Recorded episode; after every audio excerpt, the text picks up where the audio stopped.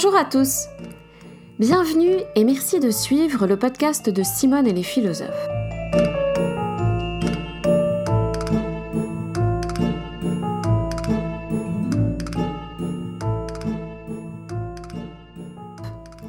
Dans un épisode précédent, j'avais rapidement évoqué la distinction fondamentale pour les stoïciens entre ce qui dépend de nous, à savoir nos jugements, nos désirs et nos craintes, tout ce qui procède de la pensée au sens large, et ce qui ne dépend pas de nous, à savoir les événements en général et ceux de notre corps en particulier, comme la maladie et le vieillissement, et les jugements des autres, c'est-à-dire tout ce qui concerne les honneurs. Cette distinction est fondamentale pour les stoïciens parce qu'elle permet de circonscrire la sphère de notre pouvoir d'agir. Nous ne pouvons pas agir sur ce qui ne dépend pas de nous, et c'est une cause de malheur et d'esclavage que de chercher illusoirement à le faire. Redouter ou désirer quelque chose qui échappe à notre pouvoir, c'est se rendre esclave. Au contraire, pour les stoïciens toujours, nous pouvons agir sur nos propres opinions, nos désirs et nos craintes, et par là nos émotions. Et c'est spécifiquement ici que se déploie notre liberté. Quel rapport avec la démocratie, me direz-vous? Eh bien, quand nous parlons de démocratie, nous le faisons le plus souvent pour déplorer les carences de nos institutions et les menaces permanentes pesant sur les valeurs démocratiques. Et à raison, car le label démocratique, lorsqu'il est réduit à l'expression électorale d'une majorité d'individus, ne garantit en rien que le pouvoir, euh, Kratos, soit réellement exercé par tout le peuple, Demos, en vue de l'intérêt commun, c'est-à-dire en vue de l'intérêt de tout le peuple, sans exclusion d'une partie de ses membres. Force même est de constater que le mot démocratique est bien souvent exploité dans des discours démagogiques pour masquer des mécanismes de domination, évidemment donc antidémocratiques. Le fait est donc que la réalisation des valeurs démocratiques est l'objet d'une correction perpétuelle de nos institutions, et que sur ce point nous nous sentons souvent impuissants. Or il s'agit là d'un cercle vicieux. Ce sentiment d'impuissance face aux pouvoirs en place, sentiment qui est fondé et qui se comprend très bien, ce sentiment d'impuissance nous conduit subrepticement à négliger notre responsabilité personnelle à l'égard du devenir de la démocratie à laquelle nous aspirons. Or, ce sentiment de responsabilité personnelle est d'un enjeu fondamental pour la démocratie et pour le coup, il est en notre pouvoir. La réalité sociale et politique n'est pas manichéenne. Elle est multifactorielle et ces événements sont liés à de multiples causes qui s'enchevêtrent. Ainsi, ce qui est antidémocratique ne se loge pas seulement dans les structures et les systèmes que nous condamnons.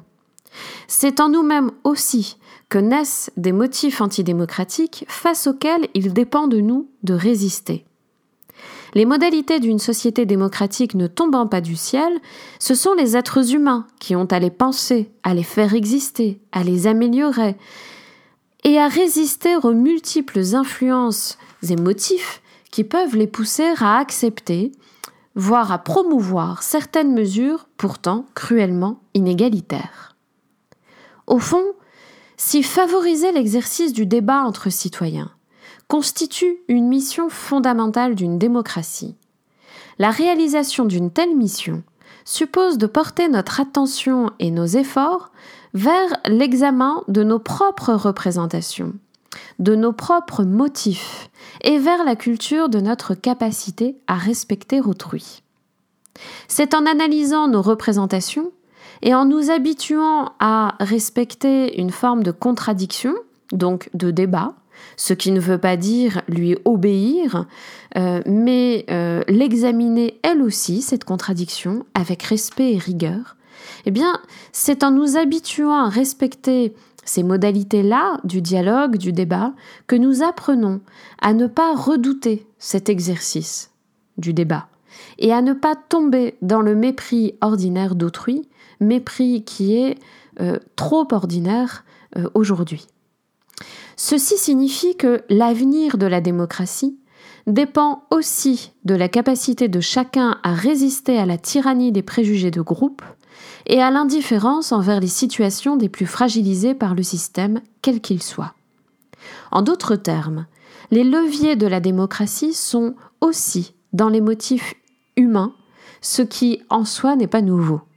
La philosophie politique euh, ne peut pas faire abstraction euh, des récurrences anthropologiques euh, sans tomber dans un formalisme ou un idéalisme douteux. Rousseau disait ainsi au début du contrat social qu'il faut, je cite, prendre les hommes tels qu'ils sont et les lois telles qu'elles doivent être. Dans le livre dont on va parler, Martin Nussbaum formule très bien cette lutte entre, en chacun entre les motifs démocratiques et les motifs au contraire antidémocratiques. Je cite Martha Nussbaum, La lutte politique pour la liberté et l'égalité doit d'abord être une lutte à l'intérieur de chaque personne, tandis que la compassion et le respect luttent avec la peur, l'avidité et l'agressivité narcissique. Fin de citation. C'est une phrase très forte euh, que j'ai prélevée ici. S'il y a des motifs propices à la recherche de l'égalité démocratique, et d'autres qui lui font obstacle et conduisent les individus à préférer des comportements de rejet et d'indifférence, la prise en compte de ces motifs devrait être une priorité fondamentale de l'éducation dans toute société soucieuse de démocratie et de justice sociale. Alors quelle est cette éducation appropriée à la démocratie? C'était cette question que Martin Nussbaum, professeur de droit et d'éthique à l'Université de Chicago, s'attaque dans son livre dont le titre français est Les émotions démocratiques, comment éduquer le citoyen du XXIe siècle? Et donc, je vous recommande vivement la lecture de cet ouvrage qui est très accessible et qui euh, donne envie euh, d'entamer euh, plein d'autres lectures liées à l'éducation, notamment. Ce livre est un manifeste en faveur de ce que Martin Nussbaum appelle l'éducation pour la démocratie. Alors qu'est-ce qu'un manifeste? Un manifeste, c'est un texte qui formule un programme qu'il appelle à suivre. Il ne décrit donc pas une réalité, il la conteste en proposant une alternative. En défendant une éducation pour la démocratie, le livre de Martha Nussbaum conteste la prédominance d'un certain système éducatif qu'elle appelle l'éducation tournée vers le profit. Cette éducation tournée vers le profit est celle qui, selon Martha Nussbaum, subordonne son programme à un impératif de croissance économique et par là à un objectif de compétitivité mondiale. En d'autres termes, elle vise à produire des individus techniquement experts dans les secteurs porteurs de croissance économique, de sorte que leur formation se trouve subordonnée à la quête d'un profit, donc d'un profit nécessairement à court terme. Or, comme le formule Martin Nussbaum, je cite, Produire de la croissance économique ne revient pas à produire de la démocratie. Ce sont là deux finalités contradictoires même, dans un contexte où le fonctionnement du marché économique mise sur la passivité des consommateurs, dans un contexte où la docilité est davantage valorisée que la liberté d'esprit, et où les agents doivent pouvoir faire profiter euh, aux entreprises de leur expertise euh, sans se laisser toucher par les souffrances liées aux inégalités. Sous l'influence d'une certaine obsession de croissance économique, les systèmes éducatifs ont de plus en plus écarté des programmes l'enseignement euh, pour tous des arts et des humanités. Et l'on constate d'ailleurs de plus en plus combien ce type d'éducation tend à rendre les esprits obtus en leur transmettant des expertises techniques et en négligeant par là euh, les capacités qui leur permettraient de s'orienter de manière responsable dans la vie et dans les valeurs qui caractérisent le monde comme un monde spécifiquement humain. Pourtant, comme le souligne en, passant Martin Nussbaum, et comme nous l'entendons de plus en plus dans des injonctions qui sont encore bien trop paradoxales, la créativité et le souci de l'humain doivent revenir au cœur d'un monde économique, qui gagnerait euh, par conséquent à être conçu différemment.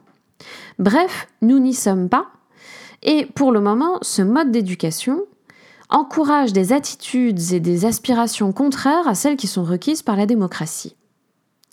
Aussi faut-il distinguer cette éducation tournée vers le, profit, en fait assez stérile sur un plan humain, il faut la distinguer d'une éducation pour la démocratie. Qu'est-ce qui caractérise donc, à contrario, cette éducation pour la démocratie? Eh bien, c'est celle qui donne une place importante dans les programmes éducatifs à des disciplines qui favorisent en chacun le développement de soi imaginatif et critique, c'est une formule de Martha Nussbaum, développement de soi imaginatif et critique, un développement qui soit euh, par là propre à faire des individus des citoyens responsables. Pour Martha Nussbaum, ces disciplines sont ce qu'on appelle aux États-Unis les humanités, c'est-à-dire les disciplines artistiques et littéraires, la littérature, la linguistique, l'histoire, le droit, la philosophie et autres disciplines qu'on regroupe en France sous la catégorie de sciences humaines.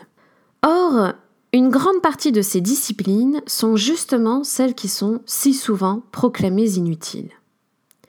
C'est par la médiation des humanités que l'on peut développer trois facultés essentielles pour qui veut être citoyen démocratique. L'esprit critique, l'imagination empathique et la créativité.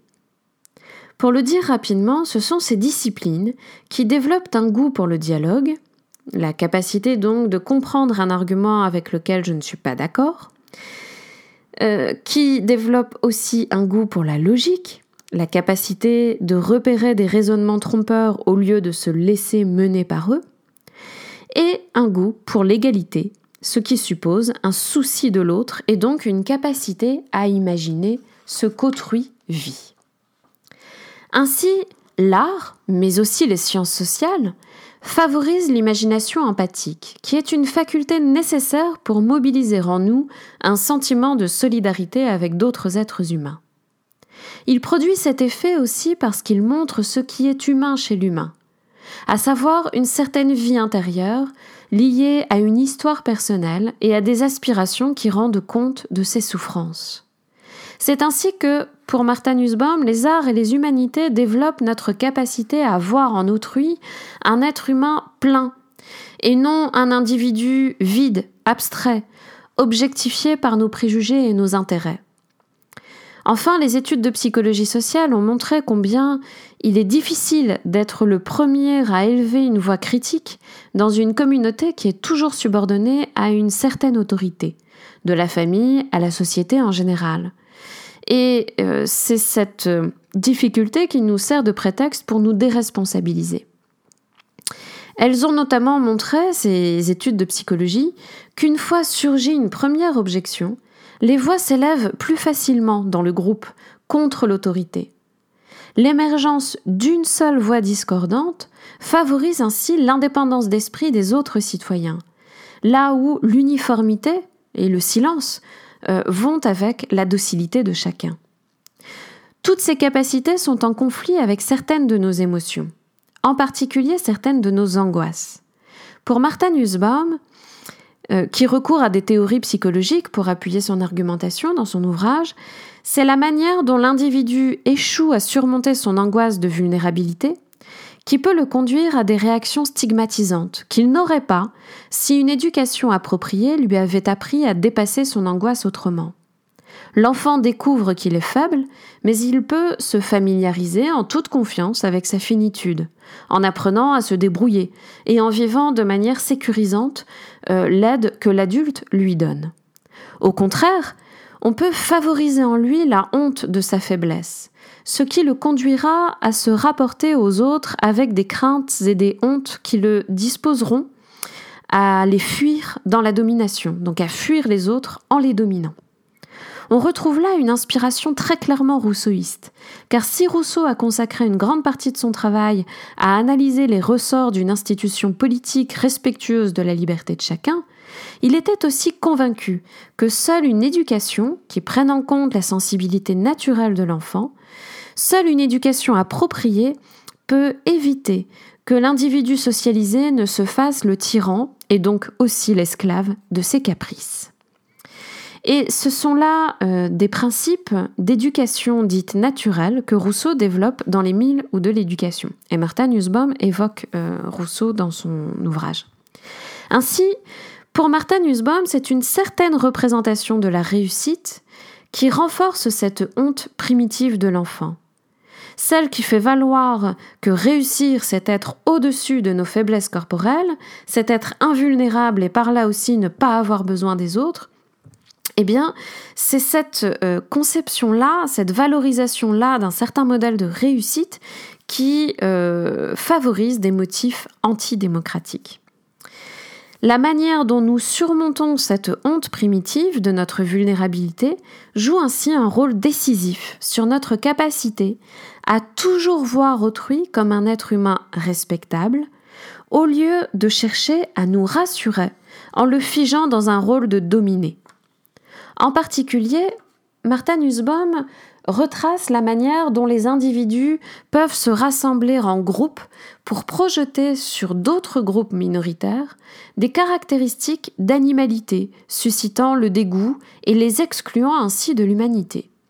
Je ne m'arrête pas ici sur des exemples, mais ça, vous devez sans doute euh, pouvoir euh, euh, en avoir quelques images en comprenant ce propos.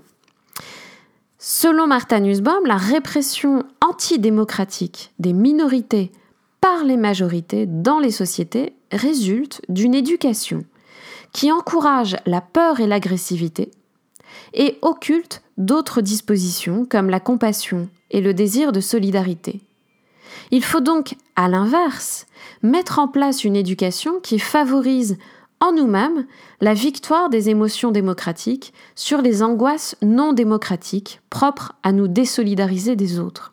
Alors comme toujours, cette réflexion sur l'éducation, l'éducation euh, à venir des enfants à venir, est aussi l'occasion pour nous de réfléchir et de mieux comprendre euh, nos propres motifs. Et, par là, euh, de les infléchir dans un sens qui peut être favorable. Alors pour finir, je vous lis ce passage très explicite de Martha Nussbaum. Si le véritable choc des civilisations se passe, comme je le crois, à l'intérieur de l'âme individuelle, alors que l'avidité et le narcissisme luttent contre le respect et l'amour, toutes les sociétés modernes sont en train de perdre la bataille à vive allure. Elles nourrissent les forces qui conduisent à la violence et à la déshumanisation, et échouent à nourrir celles qui conduisent à l'égalité et au respect. Si nous n'insistons pas sur l'importance cruciale des humanités et des arts, ceux-ci disparaîtront parce qu'ils ne produisent pas d'argent. Mais ils offrent quelque chose de bien plus précieux, un monde où il vaut la peine de vivre, des individus capables de voir les autres êtres humains comme des personnes à part entière, avec des pensées et des émotions propres, qui méritent respect et sympathie, et des pays capables de dépasser la peur et la méfiance au profit du débat empathique et raisonnable. N'hésitez pas à me faire part de vos questions d'éclaircissement via le formulaire de contact du site simoneetlesphilosophes.fr. Elles pourront me conduire à euh, envisager d'autres billets et si cet épisode vous a plu, eh bien n'hésitez pas à le faire savoir par quelques étoiles sur iTunes ou par un commentaire sur le site, ce qui est toujours bon pour le moral. Au plaisir de vous retrouver pour un prochain épisode de philosophie et à bientôt